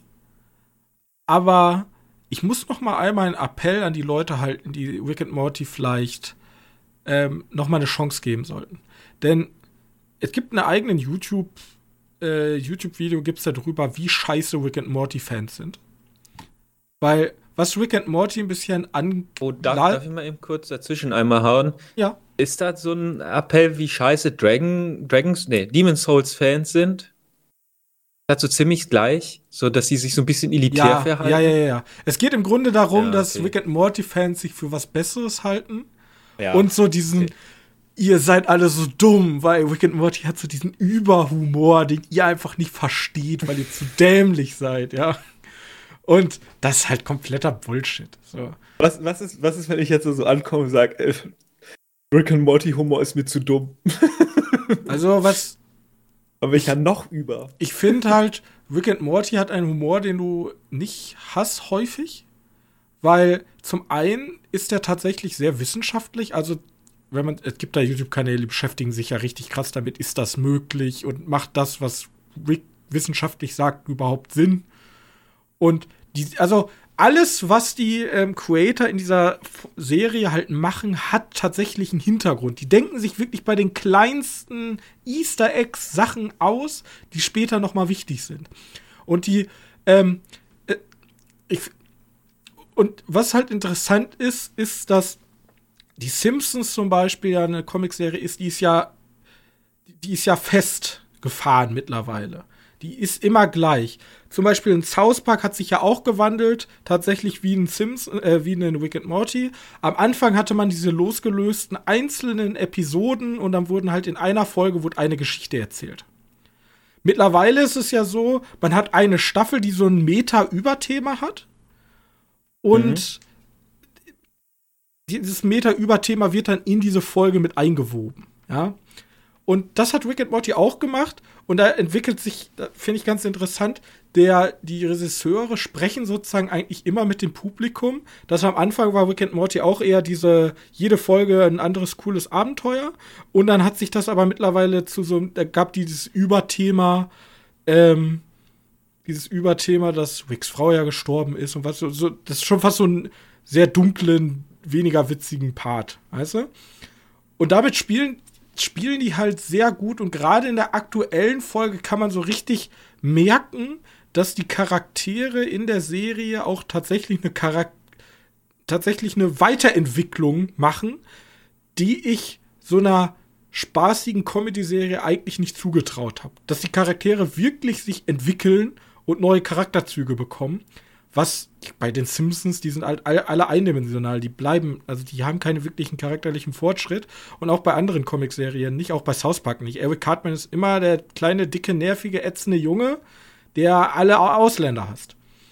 Und das hast du, also hier entwickeln sich wirklich die Charaktere und tatsächlich der Meta-Humor, der gefällt mir, ähm, der wird tatsächlich gut. Ich, ich finde dieses vierte Wanddurchbrechen meistens ziemlich nervig ich glaube, du ja auch. Also da muss man ja, sehr feinfühlig an. angehen. Genau, das Und ist wichtig. Gibt, es gibt jetzt aber eine Folge, die ist richtig mit dem Vorschlaghammer. Da gibt es nämlich, es geht sozusagen, die Folge geht darum, dass ähm, es geht darum, dass es sozusagen eine Society gibt, die sich, die sich um, um, de, um die um die thematische Umsetzung einer Folge kümmert. Es gibt zum Beispiel so ein Insekt, das ist der Previously-Insekt. So. Und Ach wenn so. dich das sticht, dann, dann spielt sich halt so eine endlose Previously On ähm, Seriennummer ab, weißt du? Ja. Oder dann gibt's Captain Plot, der immer, wenn er dich berührt, ist irgendein Plotwechsel. Oder Captain Hauptcharakter, sobald er Leute berührt, äh, werden die zum Hauptcharakter. Und dann berührt er halt irgendeinen so komischen Sicherheitstypen und dann entspinnt sich während der Serie eine eigene Serie über diesen Sicherheitstypen.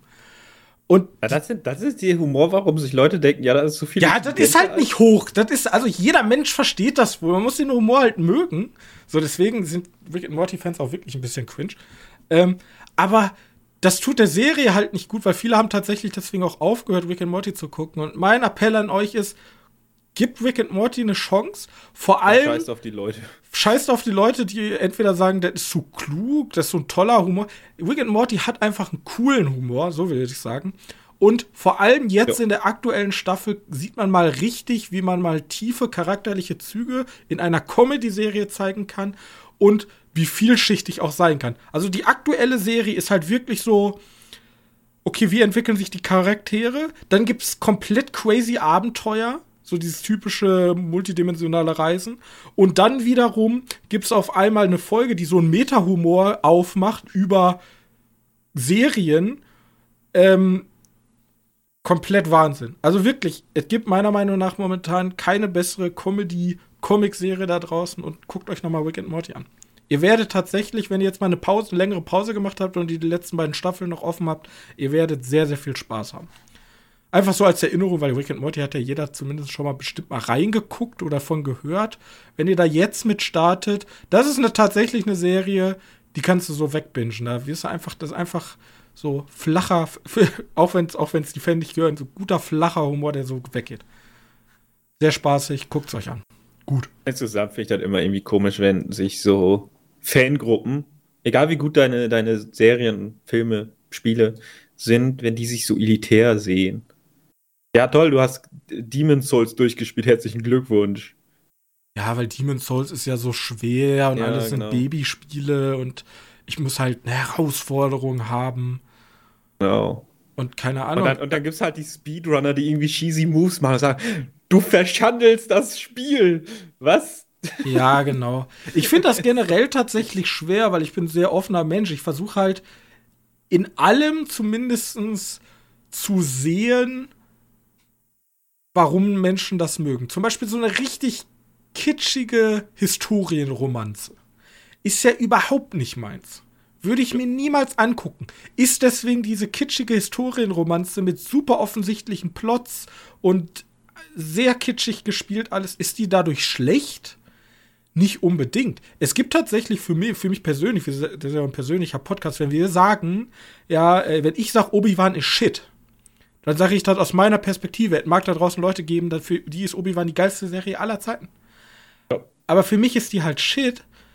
Und es gibt ganz selten Sachen, wo ich wirklich, sehr, wo Serien wirklich, keine Ahnung, dann ist das meistens, dass Serien wirklich irgendwas machen, was einfach nicht geht, wo ich dann sage, also jeder sollte die Serie eigentlich scheiße finden. Jeder normale Mensch. So. Mhm. Aber das ist halt super selten.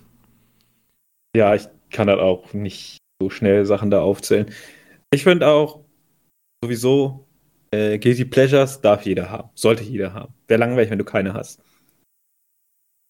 Also Filme und Serien oder so, die dir einfach gefallen. Warum auch immer. Selbst wenn du es nicht mal benennen kannst. Äh, auch wenn, solange du einfach Spaß hast, auch wenn die offensichtlich schon schwächer ist.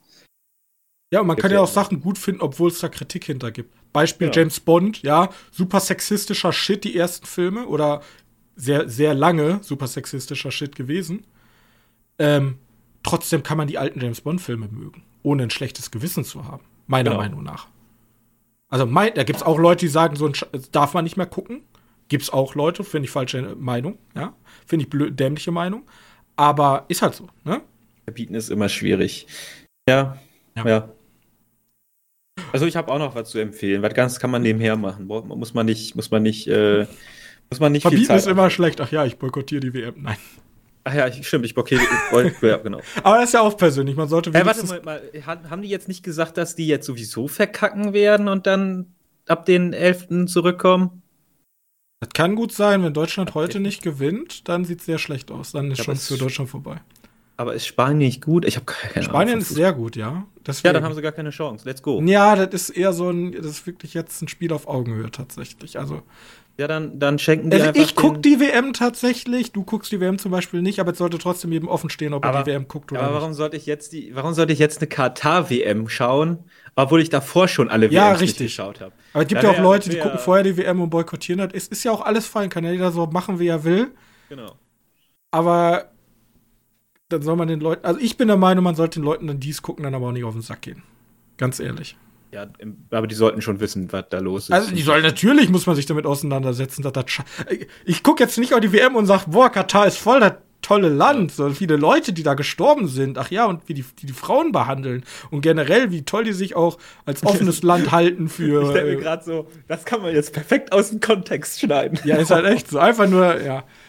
Also ich weiß, was Katar für ein Shithole ist. Ja, ganz ehrlich. Ja. Obwohl, das kann man auch nicht sagen. Da gibt es bestimmt tolle Menschen. Aber zumindest, was Katar für eine scheiß Regierung hat. Und für ein scheiß Regierungssystem. Und was für scheiß Menschenrechtsvoraussetzungen ähm, die da haben. Ich glaube, das Problem liegt, dass irgendwie die Scharia über den, den Ja, genau. Das ist lächerlich. Wie kann man, wie, also wie, wie kann man ein Land auf Glauben, also generell, sobald Glauben und Politik zu sehr kolliert, also gibt es ja auch positive Sachen, es gibt tatsächlich auch positive Sachen an dem Glauben, aber sobald Glaube Gesetze macht, dann weiß man eigentlich schon, das ist, das kann eigentlich gar nicht funktionieren. Ich möchte aber auch nicht so weit aus dem Fenster, so gut kenne ich mich da nicht aus.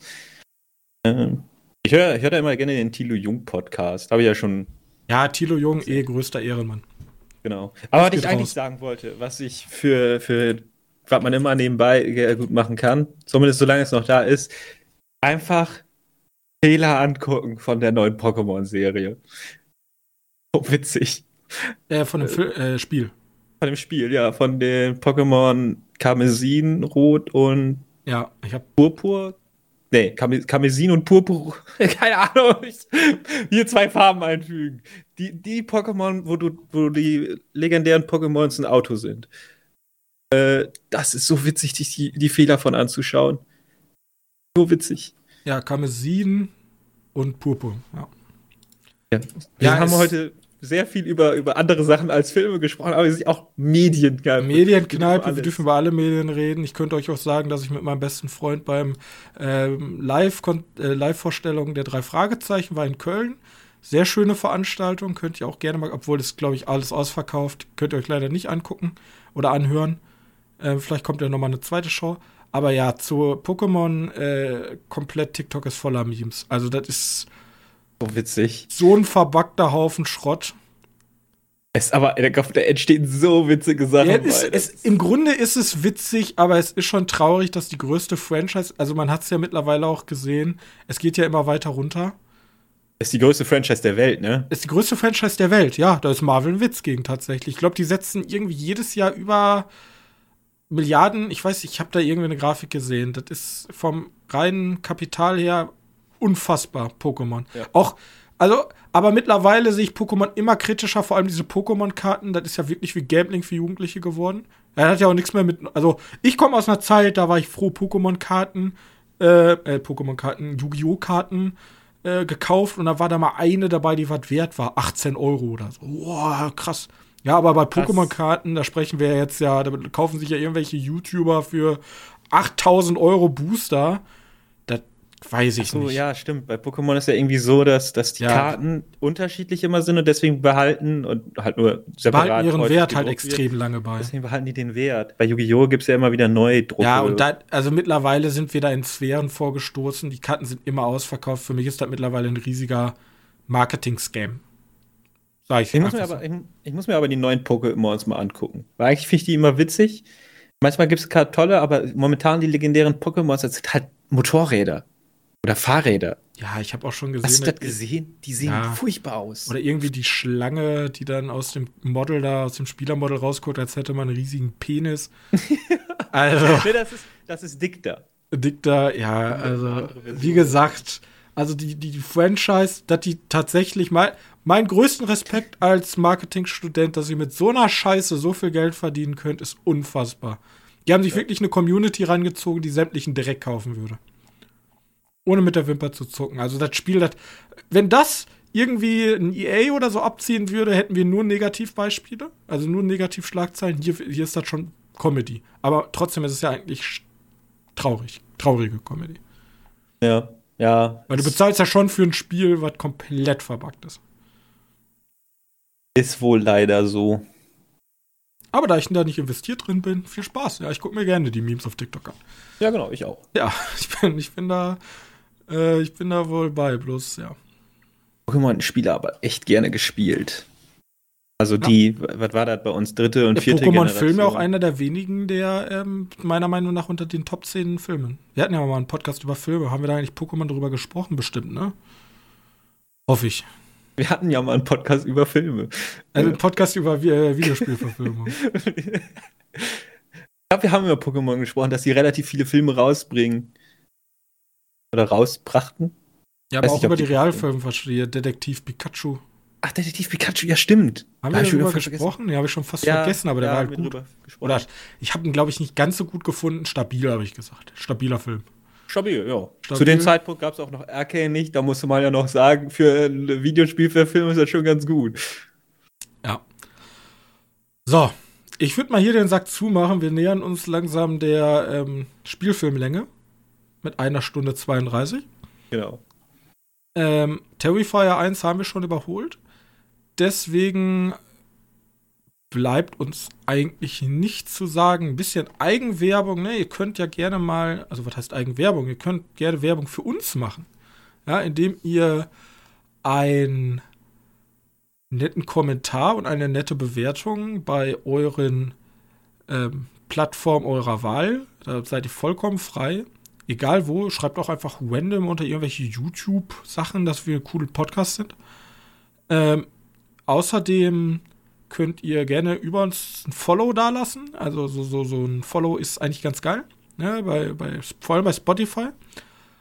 Und wenn ihr mit uns in Kontakt treten wollt, zum Beispiel mit uns einen Diskurs starten wollt, wenn ihr zum Beispiel der Meinung seid, dass wir einfach zu dumm sind, Rick and Morty zu verstehen und gar nicht die Genialität dahinter greifen können, dann ähm, könnt ihr uns das gerne schreiben. Oder wenn ihr andere Filmempfehlungen habt, wenn ihr andere Streaming-Portale kennt, die wir vielleicht nicht aufgezählt haben, könnt ihr uns alles gerne schreiben an unsere E-Mail per Twitter, momentan lieber per Twitter, wir werden momentan zugespammt auf unserer E-Mail, damit muss ich mich noch darum kümmern, deswegen könnte da eure E-Mail untergehen. Oder ähm, einfach unter der aktuellen Folge bei uns auf der Webseite